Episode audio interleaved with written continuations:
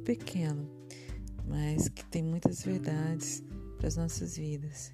E o título é Ego Transformado a humildade que brota do Evangelho e traz a verdadeira alegria, de Timothy Keller.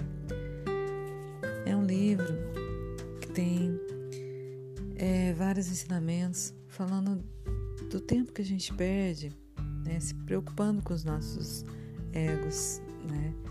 E muitas das vezes os nossos egos é, são inflados diante das circunstâncias que presenciamos, que vivenciamos. E isso atrapalha muito no nosso dia a dia, pois pode nos frustrar, pode nos deixar abatidos. E o autor nos traz é, um exemplo que temos na Bíblia, é, que é Paulo. Que Paulo, pela graça de Deus, foi transformado pelo poder do Espírito Santo, né? por meio de Cristo Jesus, é, em um servo humilde, realmente, que teve seu ego transformado. Mas ele era muito estudioso, ele era muito é, dedicado à lei. Ele se considerava fariseu dos fariseus. Era um homem que tinha um ego super elevado, que se importava né, de estar ali à frente, aparecendo realmente, sendo engrandecido pelos homens, perseguindo realmente a igreja, matando os cristãos para que demonstrasse o seu poder, né? Mas aí ele teve um encontro com Deus na estrada de Damasco e Deus mudou a história de vida dele. E o autor desse livro que estou lendo é, citou a primeira epístola de Paulo a Timóteo, a partir do versículo 15, que diz assim: Não vamos ler a partir do versículo 12, que Paulo fala assim a Timóteo: Sou grato para com aquele que me fortaleceu, Cristo Jesus, nosso Senhor que me considerou fiel, designando-me para o ministério, a mim, que noutro tempo era blasfemo e perseguidor e insolente, mas obtive misericórdia, pois o fiz na ignorância, na incredulidade.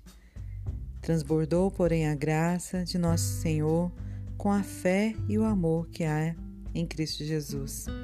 Fiel é a palavra e digna de toda aceitação, que Cristo Jesus veio ao mundo para salvar os pecadores, dos quais eu sou o principal. Então aqui nós vemos a obra transformadora né, de Deus na vida de Paulo e ele vem agora com toda a humildade, mostrando o que? Que ele já estava no nível de se considerar o principal dos pecadores.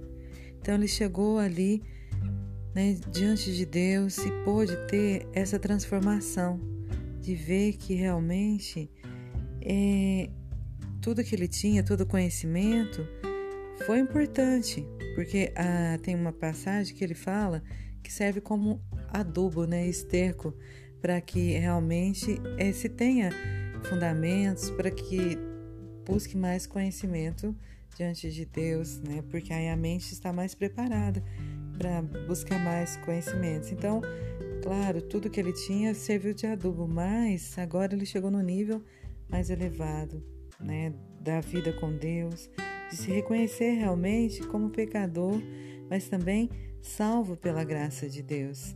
Né? Pela graça de Deus, ele pôde ver que realmente, igual está em Romanos, que ele escreveu aos Romanos, que diz assim: Agora, pois, já nenhuma condenação há para os que estão em Cristo Jesus. Então, ele se reconheceu mesmo como o principal dos pecadores, mas ele encontrou o que? Essa é, salvação em Cristo. Né? Então, isso é muito importante para nós hoje. A gente ter isso como verdade para as nossas vidas, buscar a revelação realmente dessa graça em Cristo Jesus, para que a gente veja realmente que somos pecadores, que os nossos egos é, precisam ser é, deixados de lado, né? E que possamos buscar essa humildade né, que brota do Evangelho e traz a verdadeira alegria para os nossos corações. O autor nos aconselha é, a ler o Evangelho de Marcos, né? E para que a gente possa realmente diante de Deus buscar revelação dessas verdades que Paulo teve é, em Cristo Jesus, para que a nossa fé seja fortalecida, para que a gente possa realmente ver esse chamado né, de Deus, para que a gente tenha essa humildade, né, para que a gente tenha esse reconhecimento né, que esse mundo, as coisas desse mundo são boas, mas são passageiras, mas as coisas de Deus são eternas e têm o poder de transformar né, nossa vida de pecadores em filhos de Deus, né, obedientes e realmente limpos, né, lavados pelo sangue de Cristo.